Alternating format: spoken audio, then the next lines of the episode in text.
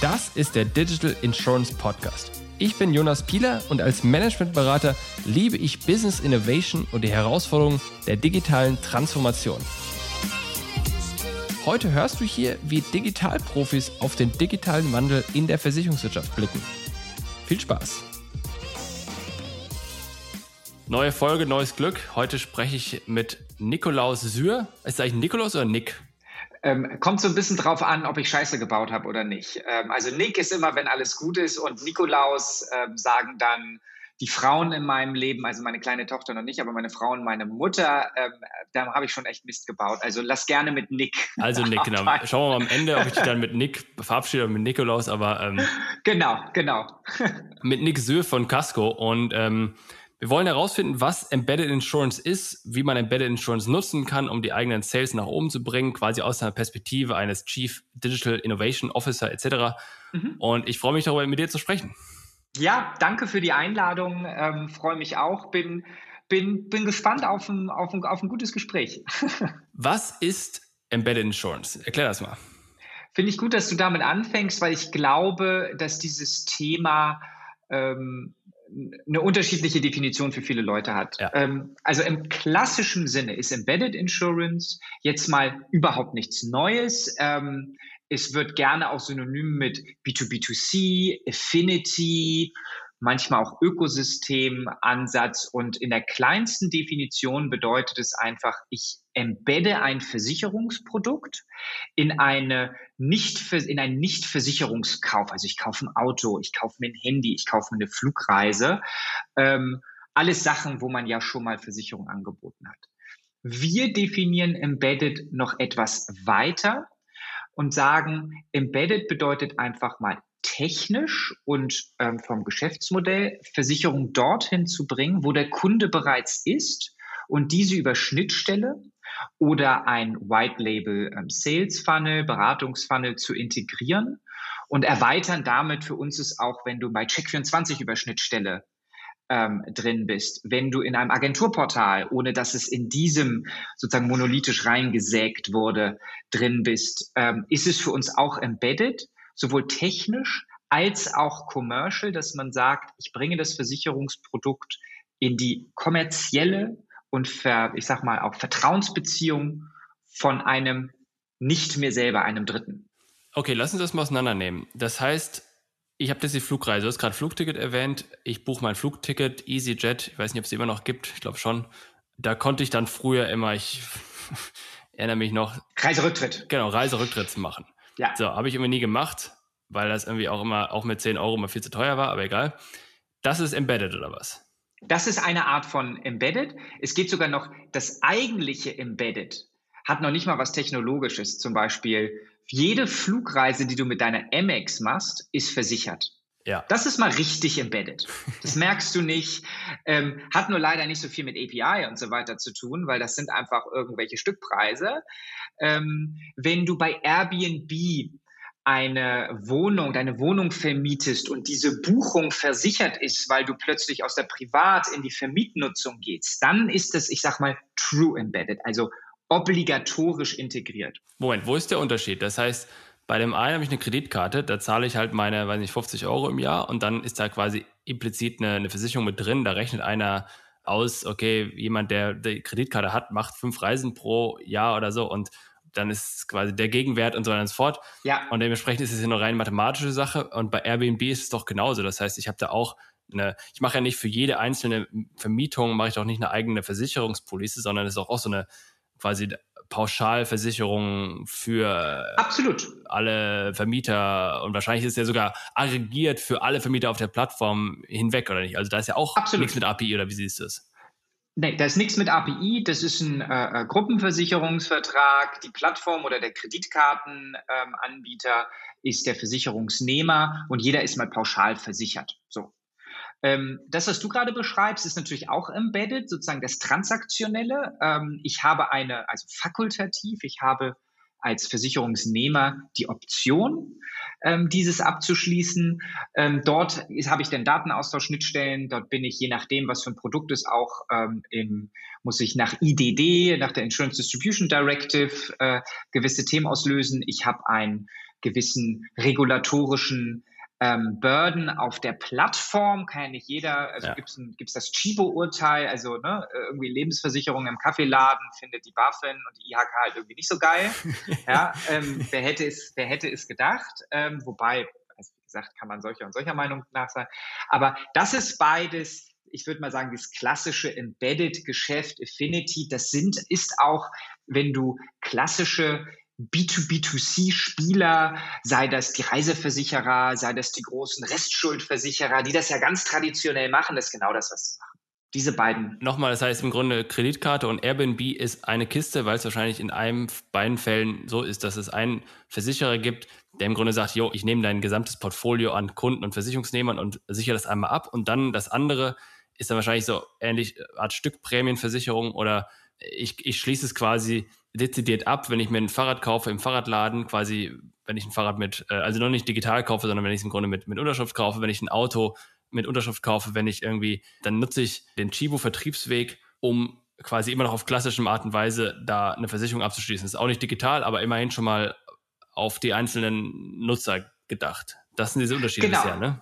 Also, also der, der ähm, beim Gruppenversicherung oder dem obligatorischen Vertrag, also Kreditkarte und Airbnb, bist du auch auf einer Stückprämie. Also keine Ahnung, kostet jede Versicherung pauschal, keine Ahnung, 19 Cent oder irgendwie sowas. Äh, im, ähm, und der Unterschied ist natürlich, das Risiko ist irgendwie ein anderes. Ne? Ähm, bei dem einzeltransaktionellen Geschäft kann es jetzt ganz stumpf eine Stückprämie sein oder es kann halt eine dynamische Prämie auf Basis, also im Reiseversicherungsbereich ist es meistens in Deutschland noch, dass es auf den Buchungswert und das einen Unterschied macht, wo du hinreist. Ja. Also da gibt es eine gewisse Kalkulationsdynamik, genau. äh, ist enthalten. Und traditionell ist es so, weil die Versicherer ähm, häufig Herausforderungen hatten, ähm, Schnittstellen und Produkt, also nicht nur eine Schnittstelle, sondern ein, ähm, ein maßgeschneidertes Produkt als Schnittstelle bereitzustellen. Ja, ich meine, hast du ja auch schon mal in dem einen oder anderen Podcast, ja, hast du halt irgendwie eine Schnittstelle, die aber keiner bedienen will, weil das Produkt halt irgendwie vom Datenmodell oder von den genau. Bedingungen halt eben nicht so passt, und ist ja halt auch nichts. Ähm, dass häufig ähm, in diesen Fällen die technische Integration, also das Hinterlegen der Dokumente, des Tarifes, ähm, der, der, der Zahlung, ähm, etwaige Polizierung auf den Vertriebspartner ausgelagert wurden. Das hast du im Bankgeschäftsbereich. Die haben das, also die Bank integriert den, den Restschuldvertrag oder EasyJet integriert äh, den, den, den Vertrag ähm, in seiner technischen Umgebung, ähm, was natürlich charmant jetzt erstmal ist, du musst das als Versicherer nicht machen, aber natürlich auch den Nachteil hat, du musst erstmal Partner haben, die da Bock drauf haben. Ja. Ähm, und du hast dann irgendwann hast du 20 Partner, und ich übertreibe jetzt ein bisschen, jetzt ja. wechselt der Vorstand und dann musst du die Unterschrift auf jedem Dokument, bei jedem wieder nachhalten. Also du, du hast dann natürlich auch den ähm, Testen, Aktualisierungs, Upgrade, wo man, und machst dich natürlich auch austauschbar, weil du dann wirklich nur noch dein Leistungsversprechen bist. Und, du machst dich ähm, austauschbar als Versicherer. Als Versicherer, absolut. Mhm. Und das, was du jetzt gerade sagtest, das war jetzt, ist weiterhin die klassische Art, Embedded Insurance zu implementieren, richtig? Ja. Okay, und was kommt jetzt neu hinzu? Warum ist das jetzt gerade seit ein paar Monaten wieder so ein heißes Thema? Also, ähm, warum ist das ein heißes Thema? Ich glaube, das hat, ähm, das hat drei Gründe.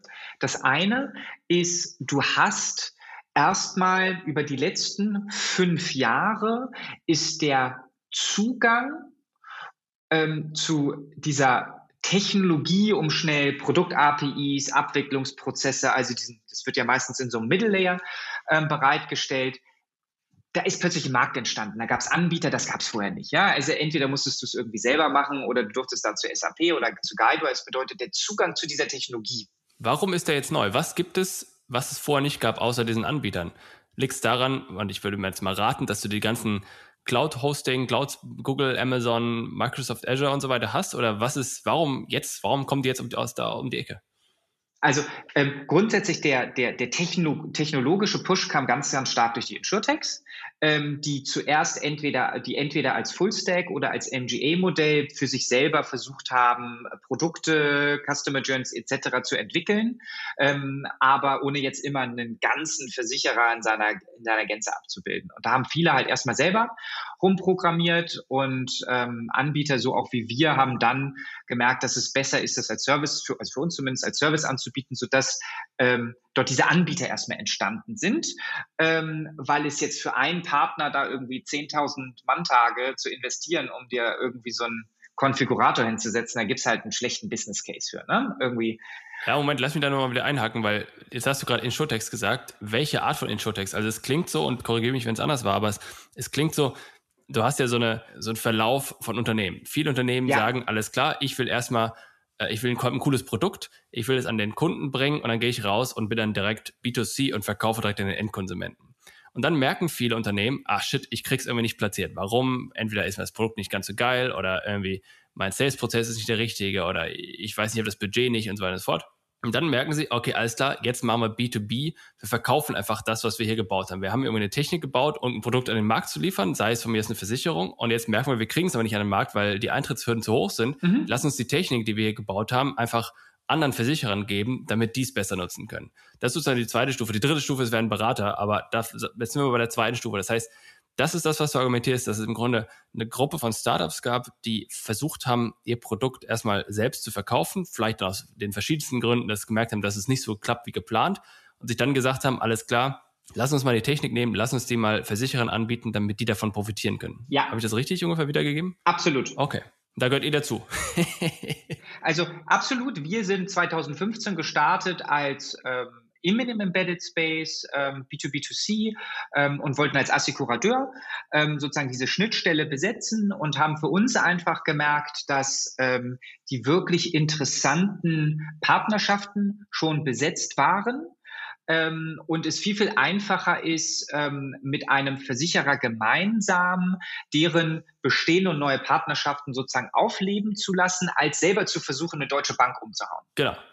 Ist ja auch teuer also ist, ist teuer und hat viel mit Vertrauen zu tun. Und ich glaube, das Letzte, ähm, was da, wenn die Zürich und die Deutsche Bank zehn Jahre länger ver, äh, verlängern, ist, dass sich da irgendjemand plötzlich die, die REST-API-Dokumentation von der Zürich irgendwie anguckt. Ja? Ähm, also muss man, ist ja auch fair. Ist ja vielleicht mal ein kurzer Nebensatz, wir gehen hier gerade das Rabbit Hole rein die ganze Zeit, aber trotzdem finde ich es relevant vor dieser ganzen Diskussion mit, die Versicherer die Banken werden jetzt von den ganzen Startups überrannt, ist das ja eigentlich ein Beispiel davon, dass es eben nicht passiert, dass die Brands, die Kundenbestände, dass das unglaublich wertvoll ist, mehr als viele glauben unter Umständen. Und insofern viele Startups auch in der Vergangenheit und wahrscheinlich auch in die Zukunft hinein den Weg wählen, mit den Versicherern zusammenzuarbeiten. Ist ja auch macht ja auch Sinn. Du hast ja gerade gesagt, korrekterweise, was macht es Sinn, jetzt hier gegen diesen riesen Kundenbestand anzukämpfen? Lass uns doch mit denen kooperieren, dann können wir das genauso platzieren. Also ich sag mal, das, wie, ne, es führen viele Wege nach Rom und ich glaube, es ist auch für die beteiligten Teams und die Investoren gibt es genug Success Stories, die auch einen ja. B2C-Ansatz gegangen sind, wobei ich jetzt äh, mir die Aktien nicht kaufen würde, ja. ehrlicherweise. So, ähm, aber wir haben für uns entschieden, ähm, uns eigentlich wieder mal vom Kunden abgeleitet, dass ähm, ein Versicherungskauf, selbst wenn wir meinen, dass der ganz einfach ist und was ein komplexes und unkomplexes Produkt ist, dass es viel mit Vertrauen, sich mit dem Thema zu beschäftigen und dass einfach ein Versicherer aufgrund seiner ähm, ja, seiner Historie, auch seiner Manpower einfach bestehende Vertrauensbeziehungen genießt. Warum auch immer, ja. Ähm, genau. Und dass es halt sehr, sehr teuer ist, diese ähm, zu wechseln. Ja. Und wir glauben halt, dass wir als Start-up ähm, nicht besser, also das ist jetzt wirklich wir als Casco, haben für uns gesagt und wir als Team glauben nicht, dass wir besser, und jetzt sagen wir mal wirklich international, Lizenzen organisieren, Schäden organisieren, Underwriting machen, ähm, Service machen und das auch noch über alle möglichen Produktlinien und Landesgrenzen hinweg als die jeweiligen Spezialisten. Ja. So, das haben wir für uns. Was wir aber, glaube ich, sehr, sehr gut können, ist Technologie produzieren und jetzt nicht nur einfach, ja, wir können irgendwie geil coden und das irgendwie magisch, sondern die Technologie an der Schnittstelle zwischen der Technologie, dem Produkt und dem Vertriebspartner Weil dort muss das Ding gesetzt werden und das ist, glaube ich, das, was Versicherer ähm, in Zukunft ähm, wird die, und ich komme auch nochmal gleich drauf zurück, ähm, sozusagen der zweite Teil mit Embedded ist jetzt sagen, in Zukunft werden größt, werden Vertriebspartner größer, die werden aggregiert oder es wird mehr davon geben und die entscheiden dann, auf welchem Datenpaket, mit welchem Prozess du als Versicherungsdienstleister deine Produkte dort anbieten kannst. Ja. Und das ist, glaube ich, ähm, und vielleicht ist das nochmal eine gute Überleitung in, in die Frage natürlich, warum ist Embedded jetzt plötzlich heiß? Weil du eine durchaus rapide sich entwickelnde und wachsende Aggregation von Kundenzugängen hast über diese Super-Apps, Ökosystemanbieter, sehr, sehr viel Venture Capital getrieben. Du hast einfach ähm, ganz andere und viel, viel schneller wachsende Vertriebspartner Als Beispiel? in verschiedenen Verticals. Machen wir ein Beispiel. Revolut. Okay, mhm, verstanden. Nee, Number 26, Airbnb, ähm, Car2Go, ähm, Flixbus, ähm, noch und nöcher. Okay, lass mich kurz einhaken. Das heißt, zusammenzufassen, wir sind jetzt im Grunde so weit, dass wir sagen, okay, Embedded Insurance, die alte Variante ist dieses ganze Kreditkartenthema, Reiserücktritt und so weiter und so fort. Dann kam mir das Chivo-Beispiel mit Lebensversicherung verkaufen. Das ist sozusagen diese alte Welt, die noch auch mit Papier funktionierte, wo im Grunde auch dann die Filiale vor Ort das verkauft hat. Und jetzt kam im Grunde eine neue Welle von Anbietern, die dann teilweise aus Startups entstanden sind, weil sie gemerkt haben, dass es einfacher ist, mit den großen Versicherern zu kooperieren, als jetzt deren quasi mit deren Vertrauen zu konkurrieren. Die kommen jetzt um die Ecke, so wie ihr, und sagen, alles klar, wir können euch jetzt eine Lösung bieten, mit der ihr ganz einfach Embedded Insurance bauen könnt. Und zwar die Embedded Insurance nicht von gestern, die ist ja schon quasi veraltet, sondern die Embedded Insurance von morgen. Wie sieht die jetzt aus, diese Embedded Insurance von morgen? Das heißt, alles läuft hier in Instagram-Profil und dann drücke ich da drauf und dann habe ich hier meine, weiß der Geier was, Versicherung oder was? Also für mich ist jetzt Instagram, ähm, ist, ist, würde ich eher unter den Direktkanal tun. Aber eigentlich ist es nämlich ganz spannend, dann natürlich auch deine vermeintlichen Direktprodukte. Auch Snapchat sagen können oder sowas.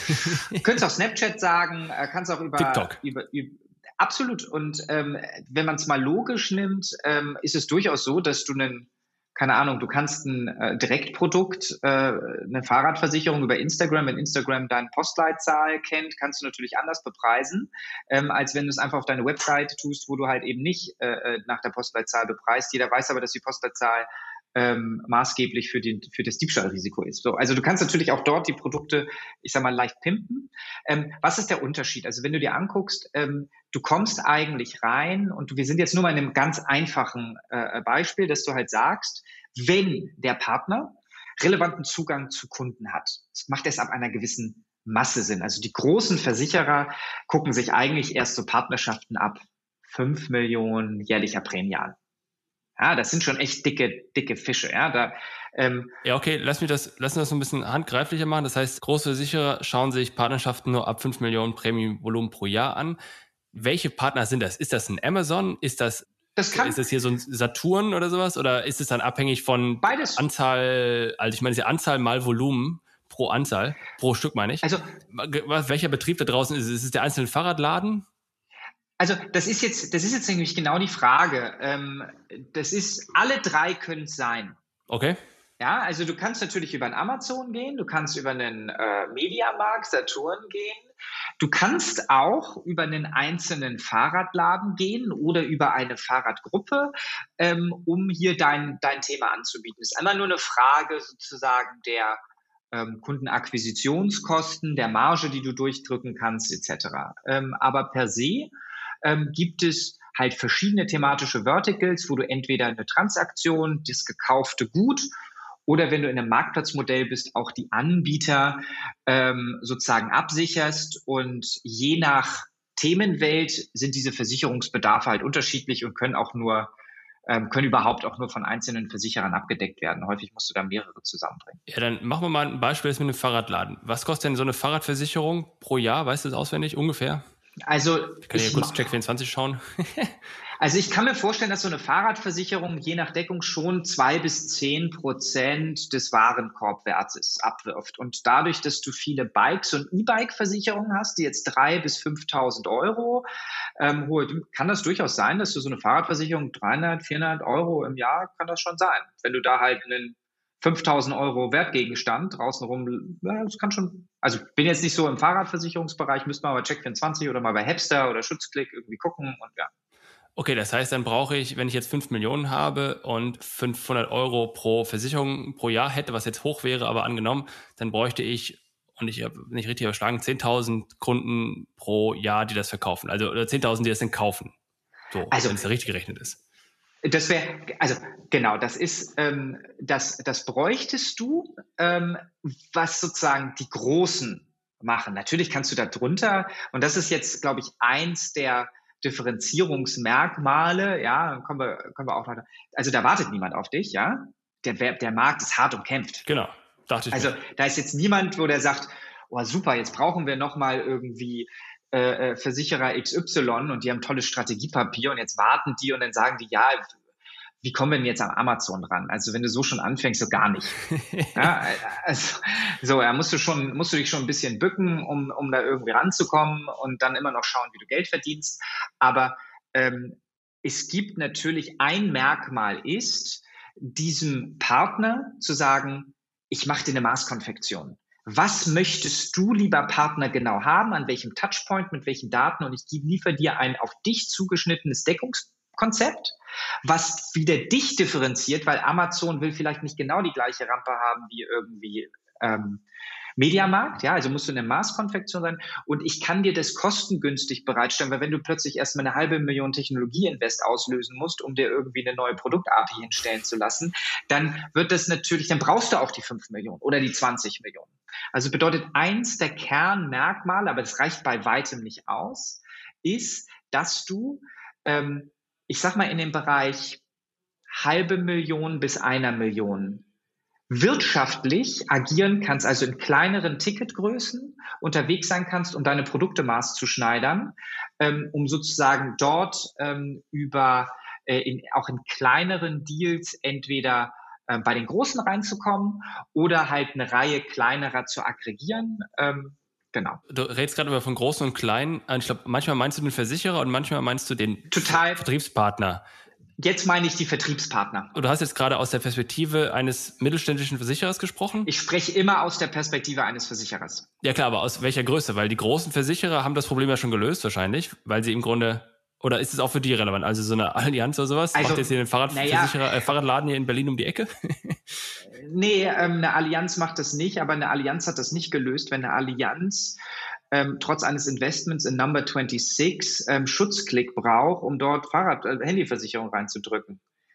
Also dann kann das in München, also kann ganz viel, ich war jetzt nicht dabei, aber dann kann das so geil bei Allianz Partners äh, in der Stückkostenbereitstellung von Fahrradversicherung nicht sein, weil ähm, da hätte doch derjenige, der dafür zuständig ist, hätte das lieber in seinen eigenen Büchern als irgendwie bei Schutzklick. Ja. Also so geil kann das da nicht sein. Und so geil sind die APIs von AXA Partners. Also nein, die haben alle dieses Problem noch nicht gelöst, weil sie bisher in sehr großvolumigem Geschäft unterwegs waren und die technologischen Sachen in den häufigsten Fällen auf den Partner ausgelegt haben. Okay, das heißt dann, was du gerade meintest, du hast ja gerade von einer halben Million bis Million ähm, Volumen gesprochen. Und das hast du auch, das hast du durch die Bank weg für alle Versicherer gemeint. Aber und du hast das, und dann korrigiere mich, wenn es anders war, aber du hast es unter Voraussetzung gesagt, dass du technologisch in der Lage bist, effizienter als bisher diese Produkte auch aufzugleisen und ja. bei dem Fahrradladen dort zu implementieren, indem du dem von mir aus so ein, also, na, wie dieses, dieses Kartenscanner das gemacht haben, hier Summer und so, den irgendwie so irgendwas dahin legst, wo du dann quasi mit einem genau. fetten roten Button da jetzt eine Versicherung abschließen können. Das ist sowas meinst also, du, ne? Genau, du musst natürlich den, den gesamten Onboarding, Pro Produktkonzipierungs- und dann auch ähm, Policierungs- äh, bis hin zum Schadenprozess natürlich im weitesten Sinne ähm, digital abbilden können, aber immer noch maßschneidern. Also sozusagen Maß konfektionieren, um hier ähm, wettbewerbsfähig zu sein und zu bleiben. Und ähm, auch wenn du nicht schon derjenige bist, der die großen Accounts hat, also gibt ja zwei Welten. Entweder hast du die schon oder du willst sie haben. Wenn du sie schon hast. Große Accounts sind jetzt hier aber die Vertriebspartner wieder. Die Vertriebspartner, genau. Wenn du einen großen, keine Ahnung, du willst jetzt EasyJet halten oder EasyJet gewinnen. Ähm, und dann musst du dir überlegen, in einer Welt, wo der Wettbewerb immer heißer angeht, wo neue Markt, äh, Teilnehmer mit Venture Capital vorfinanziert, äh, Wachstumsstories brauchen und auch Deals jetzt noch nehmen und bereitstellen und umgarnen, die für dich gar nicht interessant sind, musst du dir überlegen, lasse ich das, ich habe jetzt EasyJet, lasse ich das jetzt liegen, wenn da einer um die Ecke kommt und sagt, ich mache dir eine Flugverspätungsversicherung, ich mache dir das, das, das, das, das, ich mache dir dein ganzes Tüdelüt, ja, irgendwie dran, ich mache dir noch nicht nur deine transaktionelle Versicherung, sondern äh, wenn der zwei, dreimal bucht, äh, kann ich hinten dran machen, ob er auf eine Jahresdeckung, ich mache dir Subscription und so weiter und so fort. Also da gibt es ja ganz, ganz viele Themen, die du da bespielen kannst. Und wenn du das, was du dir vorher zu, zu, zu mühselig warst, jetzt jemand anderen öffnest, weil wenn du auf, wenn du für eine Million Prämie dein programm aufsetzen kannst, zehn Millionen sind einfach. Ja. Eine Million sind schwer. Ja, und das Gleiche ist halt die anderen, also du, du musst einfach deine, deine Produktionskosten massiv senken, weil es andere tun und du sonst einfach dir den, ähm, den Fuchs in den Hühnerstall lässt. Okay, nochmal zusammengefasst. Das heißt, wir waren jetzt bei dem Punkt, wir wissen, was die bisherige Embedded Insurance ist, wir wissen, was jetzt passiert ist mit neuen Playern und jetzt kommt die neue Form der Embedded Insurance auf den Markt. Und die ist im Grunde eingebettet in die User Flows von heute, also diese ganzen User Journeys. Das heißt, die ganze Welt macht jetzt ab sofort nur noch alles vom Telefon aus. Das heißt, ich buche da hier mein, mein EasyJet, ich buche da jetzt, äh, ich weiß, ich kaufe mir mein Fahrrad und so weiter und so fort. Und jetzt habe ich im Grunde drei Herausforderungen und du hast zwei deutlich gesagt. Eins ist, glaube ich, indirekt klar geworden, ist erstens, du musst in diese User Journey rein. Du musst jetzt irgendwie in der Lage sein, dich in diese digitalen Abschlussstrecken zu integrieren, dank deines Systems, das in der Lage ist, sich mit solchen anderen Systemen zu verbinden. Punkt eins. Punkt zwei ist, du musst in der Lage sein, Angebote zu customizen, Maßkonfektion, wie du es gerade gesagt hast, nicht Maßschneidern, aber dass sich der, derjenige, der es integriert, vom Fahrradladen um die Ecke unterscheiden kann. Und drittens, du musst deine Produktionskosten oder deine, deine Setup-Kosten, deine Rüstkosten so runterkriegen, dass für dich auch Vertriebspartner relevant sind, die dir vielleicht nur ein Volumen von einer halben bis einer Million bringen. Ist das so richtig zusammengefasst? Ja, das ist, das reicht noch bei weitem nicht, aber ja, das sind wichtige, ähm, um überhaupt mal reinzukommen zum Spielen. Was, wie geht's jetzt weiter? Was kommt jetzt noch? Was kommt noch dazu? Okay. Wenn du, was du jetzt hast, ist, ähm, du hast Unsere Hypothese ist, dass bei den ähm, transaktionellen bzw. den Produktabschlüssen, also der Reiseversicherung, in einem Markt, wo immer mehr reindrängen, du noch nicht mal mehr knappe Margen, sondern teilweise sogar negative Margen hast. Reindrängen meinst du als Versicherer reindrängen, um bei den Accounts mehr Supply, genau. Dabei zu sein. Genau. Okay, da gehen die Margen in negativ, schlecht da, da gehen die Margen in, in, in negativ. Da gab es auch mal, ähm, also jeder, der bei so einer Mediamarkt-Ausschreibung oder einer Deutschen, der weiß, was das, wie sich das anfühlt. Ja.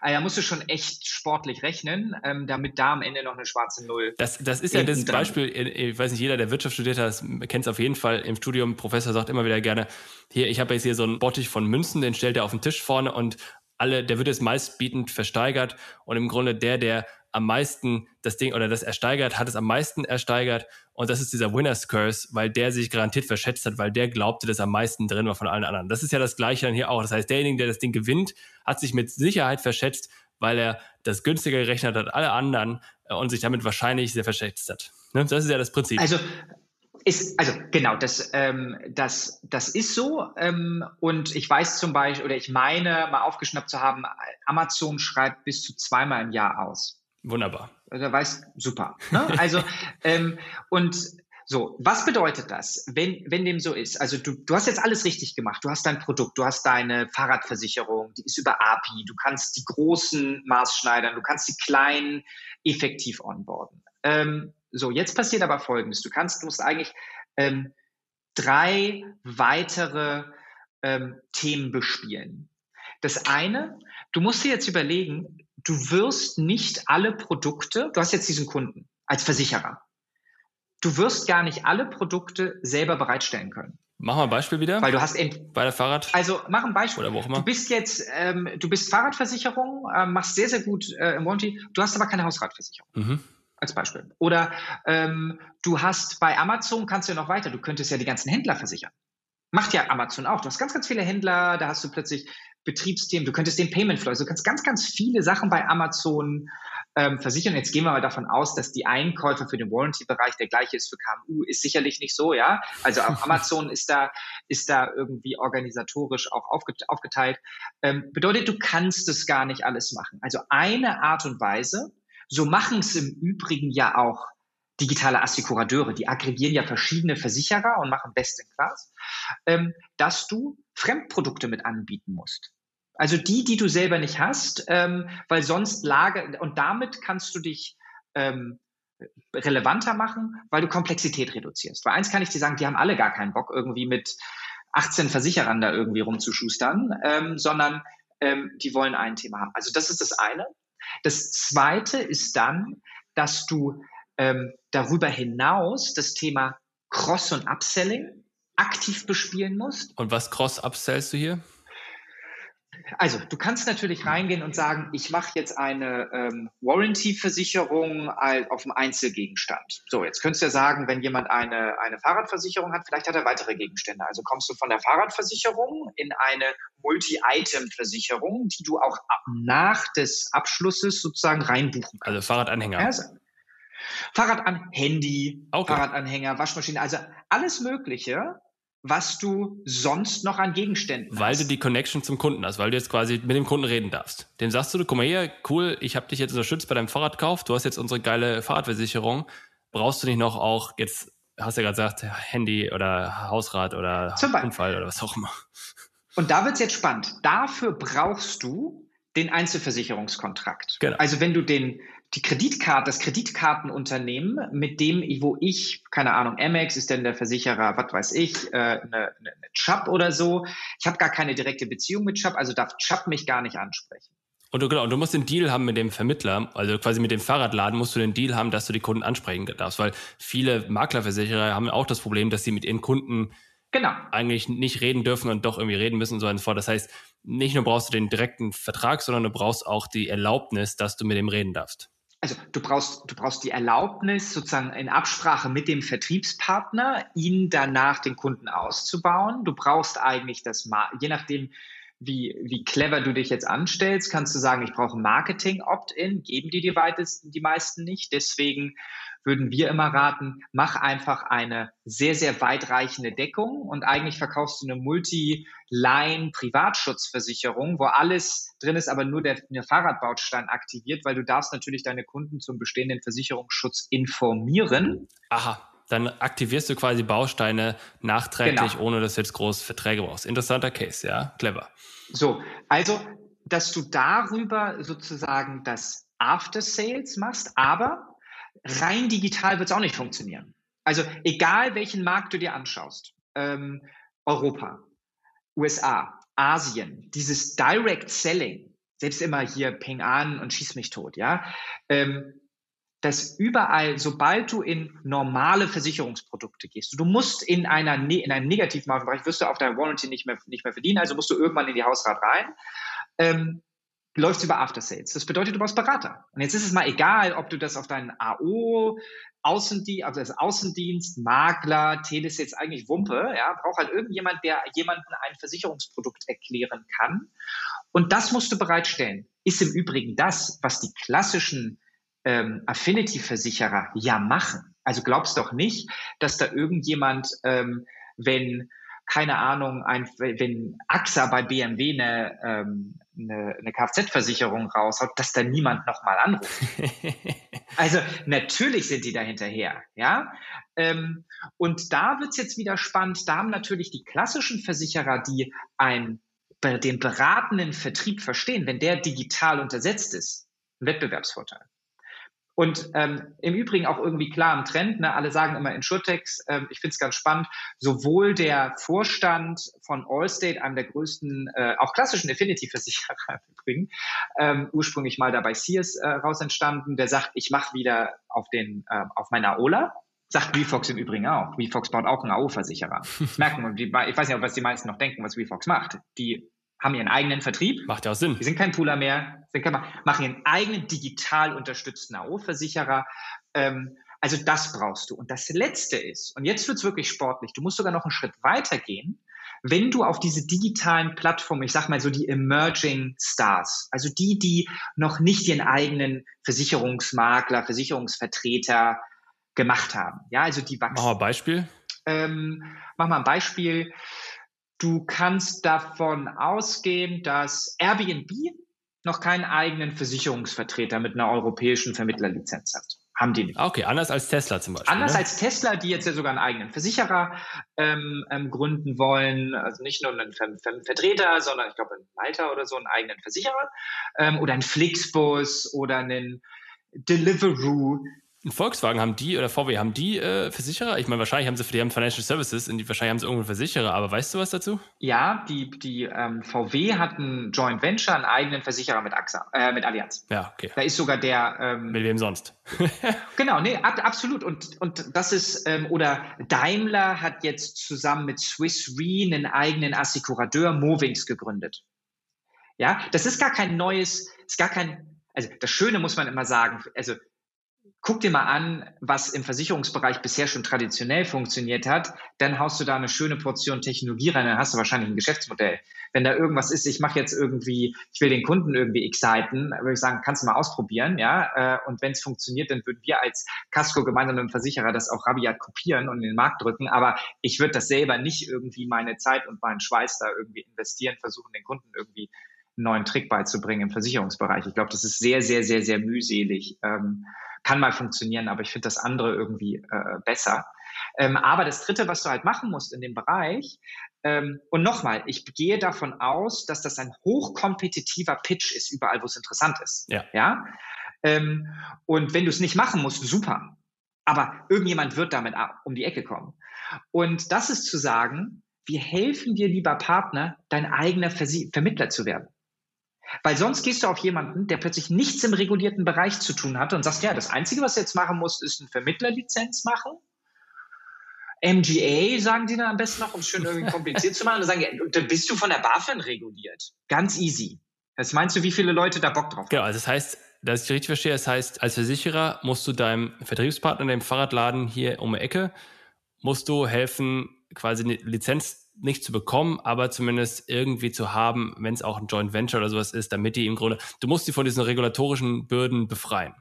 Du musst sie von den regulatorischen Hürden befreien und dann kann das ja durchaus auch sein, dass du sagst, ich mache dich zum gebundenen Vertreter. Genau. Ist ja okay. Ähm, oder zu sagen, hier ist ein Modell und das kann ja auch alles was kosten. Also es geht ja nicht darum, dass alle, bei weitem nicht alles for free sein muss. Aber jemanden darüber aufzuklären und nicht nur aufzuklären, so nach dem Motto, Disclaimer, dies ist keine Rechtsberatung, das und das würde ich machen, aber ich halte da irgendwie meine Hand für nicht ins Feuer, ähm, hilft dir halt auch nicht bei jemandem, der völlig unterschiedliche Ratschläge bekommt, am besten noch von einem der großen Wirtschaftsprüfer, die natürlich alles immer mega kompliziert sehen.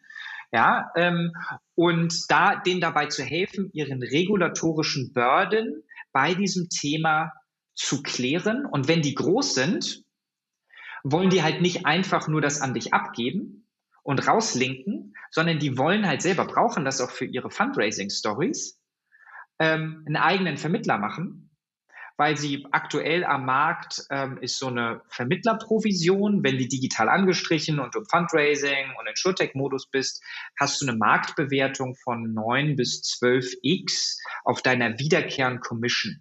Als? So machst du eine, als Marke, als, als Vermittler. Ja, also wenn, okay. wenn du, so, und wenn du da plötzlich eine Million Provision durch deinen eigenen Vermittler jagst, dann schaffst du in der nächsten Bewertungsrunde neun bis zwölf Millionen Unternehmenswert.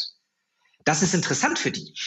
Das sind die drei Sachen. Verstanden. Das heißt, diese, wir haben die drei Sachen am Anfang gehabt und jetzt haben wir noch zusätzlich drei Sachen, ex andere Produkte einkaufen, irgendwie bei Roland Rechtsschutz oder sowas einkaufen. Zum Beispiel. Dann Cross-Selling irgendwie hinkriegen, indem ich Berater habe, die fähig sind, in diesem digitalen Flow irgendwie noch was zu verkaufen. Und ich muss meinem Partner auch die ganzen regulatorischen Hürden und, und Probleme quasi abnehmen, damit einfach für den ja. das genauso einfach weiterläuft wie vorher. Genau. Und das ist dein Recipe, diese sechs Sachen, ist ein Recipe für Erfolg im Embedded Insurance. Nee, du sagst ja, dann ist es immer noch ein harter Pitch mit keinen Margen, richtig? Also, nee, dann wird es irgendwann auch entspannt, ja. Wenn, wenn du das alles irgendwie anbietest, musst du ja auch mal sagen, ähm, davon gibt es jetzt nicht mehr so viele. Also auch alles, alle, ich sag mal so, das ist immer so, there's no free lunch. Wenn da jemand dran ist, ja, der ähm, der guten Kundenzugang hat, wo richtig viel Geld verdient wird, dann wirst du, musst du laufen an dieser Partnerschaft arbeiten. Aber wenn du, also wenn du das Thema, ich habe jetzt nur vier Punkte, maßgeschneiderte Produkte kosteneffizient bereitstellen, über Schnittstelle, über API, so. Aggregation von Drittprodukten und Services und mal völlig Wumpe, ob das Versicherungsprodukte sind, das ist denen egal, ja, ob das jetzt ein Assistenzprodukt ist, wie auch immer. Also dich als Aggregator, als Komplexitätsreduzierer ähm, positionieren, irrespektive davon, ob da oder irrespektive, ob das ähm, jetzt etwas ist, was du jetzt schon irgendwie auf dem Balance Sheet nehmen möchtest oder nicht. Das, ähm, das dritte, das Cross- und Upselling, sowohl über den technischen und digitalen Produkt-Setup, ja, dass du sozusagen nicht überall sagst, ah, jetzt habe ich ja kein Marketing-Opt-in und kein Marketing-Opt-in, sondern mit weiteren Produkthöhen und sozusagen aus dem Transaktionellen in den in das Subscription-Modell reingehen, aber eben auch mit Beratern, wo sinnvoll. Und dann das vierte, die regulatorischen Hürden des Vermittlerstatus für den Partner übernehmen, beziehungsweise denen dabei helfen, ähm, das zu tun. Ich glaube, wenn du mit die, und dann dein Account Management, also die Leute, die da versuchen sollen, Number 26 zu gewinnen, unternehmerisch zu befähigen, diese Entscheidung zu treffen, ohne da irgendwie durch die Glanze. Also es geht überhaupt nicht nur um die Technologie. Ne? Also es geht wirklich darum, dass du da Leute sitzen hast, denen sagen kann, ich verstehe das und ich habe den Auftrag und die Freiheit und die Verantwortung, das auch für dich zu lösen und dann entweder die Sachen bei sich aus dem Unternehmen rauszuziehen oder halt so am Markt. Das ist eigentlich äh, das, das Zentrale. Okay, das heißt, wir haben jetzt über Embedded Insurance gesprochen. Wir wissen ungefähr, was ich machen muss heute, weil, und nochmal, damit wir es nochmal klar kriegen, der Auslöser ist, Embedded Insurance gibt es schon immer oder schon sehr, sehr lange. Jetzt gibt es neue Player im Markt, die mit Technologie neue Möglichkeiten erschaffen.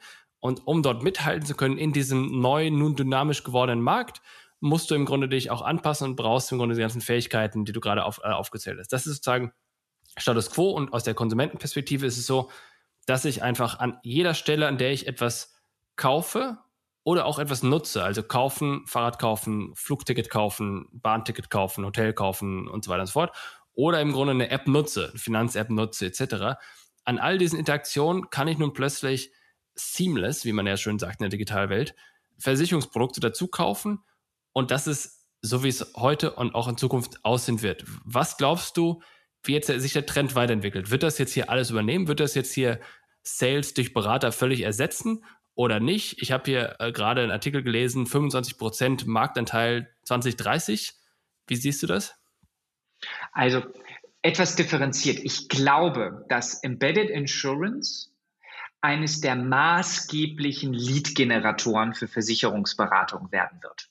Maßgeblich, das heißt mehr als 50 Prozent Leads. Kann ich mir sehr, sehr gut vorstellen, weil es einfach einen, ähm, wenn du es auch so bepreist und eigentlich sagst, ich muss auf dem Ding kein Geld verdienen. Ich will eigentlich, die Warranty-Versicherung ist für mich ein, und ich habe das sauber durchkalkuliert durch Erfahrungswerte und bin nicht derjenige wie bei deinen, äh, wie, wie aus sozusagen, um, um deinen ähm, Wirtschaftsprofessor da recht zu geben, der sie einfach verzockt hat, ja, sondern weil ich habe das gelernt. Ich, ich verstehe, was das ist und ich kann in, ich kann sauber in diesen Prozentsätzen ähm, das sozusagen historisch belegen. Ähm, dann wird es ein ähm, wird das, glaube ich, signifikant sein. Ob das jetzt die äh, 70 Milliarden, äh, 700 Milliarden zusätzlich sozusagen Prämieneinnahme weltweit, äh, was ja fast, äh, was wären denn das? Das wären irgendwie fast 15 Prozent aller aller ähm, jährlichen Prämien, wie das der Simon Torrance ähm, sozusagen für 2030 im Embedded-Bereich vorhersagt. Ähm, ich glaube, das ist gar nicht so wichtig. Ähm, wichtig ist doch eigentlich, dass ich damit ähm, ein, ein, ähm, eine Wachstumsstory mache, um auch mein, meinen Beratungsvertrieb zu digitalisieren, um diese Beratertools zu machen, ähm, um zu verstehen, ähm, wo macht ein regional aufgestellter, also ich kann ja einen regional aufgestellten Vertrieb haben, so, ja. das ist ja okay, aber ähm, kann ich den vielleicht auch noch mit ähm, sozusagen national generierten Leads befeuern, weil ich halt super gute Berater da liegen habe und so weiter, äh, sitzen habe. Und deswegen glaube ich, ist es beides. Lead-Generation, aber weiter. Ich würde Stand jetzt noch auf den ähm, beratenden Vertrieb setzen. Der ist aber nicht mehr, ich würde äh, mich davon frei, ich würde nicht mehr sehr stark auf die, den physischen Vertrieb setzen. Wobei, Klammer auf, in unserem besagten Fahrradbeispiel, wir haben ein Programm mit der Basler Versicherung in der Schweiz, da haben wir ganz, ganz viele Fahrradläden. Offline-Fahrradläden akquiriert. Ja, was meinst du, wer die akquiriert hat? Also das haben wir nicht, äh, das haben weder wir, das Casco, das haben noch die Leute in Basel, das hat der regional organisierte Vertrieb, der Außendienst, hat das gemacht, weil die ohnehin mit dem Fahrradladen reden wollten, jetzt nicht nur wegen der Fahrradversicherung, sondern wegen der Privatabsicherung, wegen der Gewerbeabsicherung. Und es sich deswegen gelohnt hat, wir haben das einfach als Bündelangebot mitgenommen, um eine ganzheitliche Beratung zu triggern. Ja, okay, aber dann zusammengefasst verstehe ich das richtig, dass du im Grunde sagst, äh, in Zukunft Embedded Insurance, yo, Lead Generation Modell, günstige Produkte mit wenig Marge darüber verkaufen, an den Kunden rankommen und dann dem Kunden mit professionellem Vertrieb, wie es bisher auch der Fall ist, im Grunde die höherpreisigen, höhermargigen Produkte quasi crossen, upsellen. Das ist dann die Zusammenfassung. Absolut, ja. Herzlichen Dank für das Gespräch, Nick. Danke, Jonas.